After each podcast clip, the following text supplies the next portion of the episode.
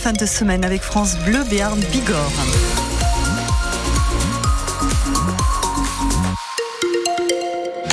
Ah, le parapluie de rigueur. Ce matin, il pleut, il pleut bien même. Le temps est couvert et humide. humide. Cet après-midi, ça reste très nuageux avec au mieux quelques éclaircies, nous dit le dernier bulletin de Météo France. La ligne humide pluie-neige se situera à 1500 mètres au cours de cet après-midi. Et des températures, eh bien, on est en baisse par rapport à hier où on a été au-dessus des normales de saison et même on a euh, battu des records. Hein. on en a parlé aussi dans les informations. Eh bien, nous aurons des températures au autour de 10 et jusqu'à 14 degrés. 14 degrés, ce sera pour euh, Salis de Béarn notamment. Et si vous êtes à Argelès ou bien à Larens, vous aurez 10 degrés cet après-midi. Du soleil annoncé pour la journée de demain. Et puis pour dimanche, un voile nuageux, mais le temps de restera sec.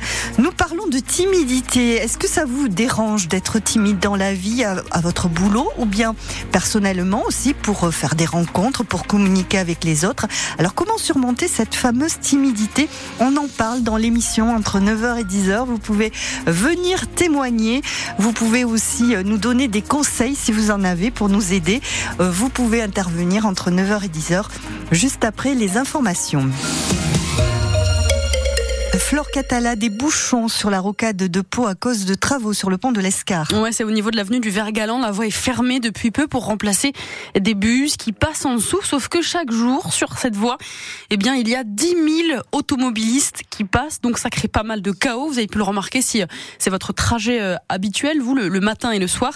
Un chaos qui risque euh, malheureusement de durer, Yannick Damon. La date évoquée au début, c'était janvier 2025. Ce ne sont pourtant que deux bus métalliques fatigués qu'il faut soit réparer, soit retirer pour mettre en place un nouveau pont en béton préfabriqué. Le problème, c'est qu'avant de pouvoir entamer ces travaux, il y a de longues études d'impact à réaliser.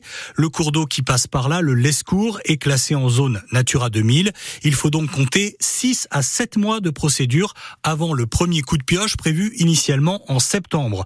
Aujourd'hui, les maires des communes impactées par ces bouchons espèrent pouvoir accélérer, gagner deux ou trois mois, mais pas beaucoup plus.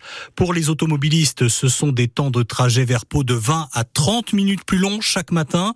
Idélis a aussi décidé de modifier à la rentrée des vacances d'hiver les horaires de ces circuits de ramassage scolaire, car depuis la fermeture de la route, les bus arrivent en retard au collège et au lycée. Et vous retrouvez toutes ces informations sur francebleu.fr. Autre perturbation, mais sur les rails, cette fois, c'est parti pour la galère dans les trains.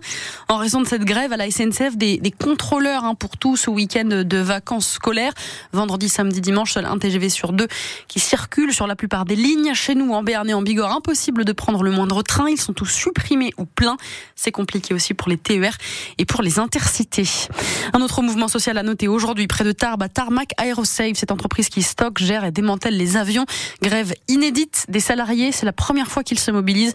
Ils réclament une hausse des salaires à hauteur de 4%. Le surveillant mis en cause dans l'affaire des abus sexuels de Notre-Dame de Bétaram a été écarté de son poste. Il était encore en fonction tout récemment. L'établissement a annoncé qu'il n'était plus en poste depuis avant-hier seulement, alors que depuis plusieurs mois, les témoignages se multiplient pour dénoncer des violences sexuelles subies par d'anciens élèves de l'établissement dans les années 70 et 90. Le chef d'établissement dit aujourd'hui vouloir aider à l'enquête et se constituer partie civile dans cette affaire.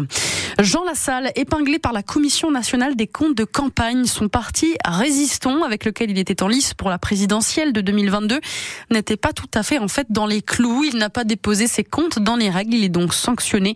Le parti ne peut plus bénéficier du droit à l'avantage fiscal pour les donateurs et ce jusqu'au 1er juillet prochain. Et c'est une tuile pour le Béarnais qui a du mal justement à maintenir à, flot, à financer sa campagne pour les, les européennes. La Grèce devient le tout premier pays chrétien orthodoxe à autoriser le mariage homosexuel et l'adoption pour les couples de même sexe. La réforme est passée hier, portée par la majorité conservatrice, malgré l'opposition de l'Église orthodoxe. Une première pour la Grèce qui devient donc le 16e pays de l'Union européenne à autoriser le mariage et l'adoption pour les couples homosexuels.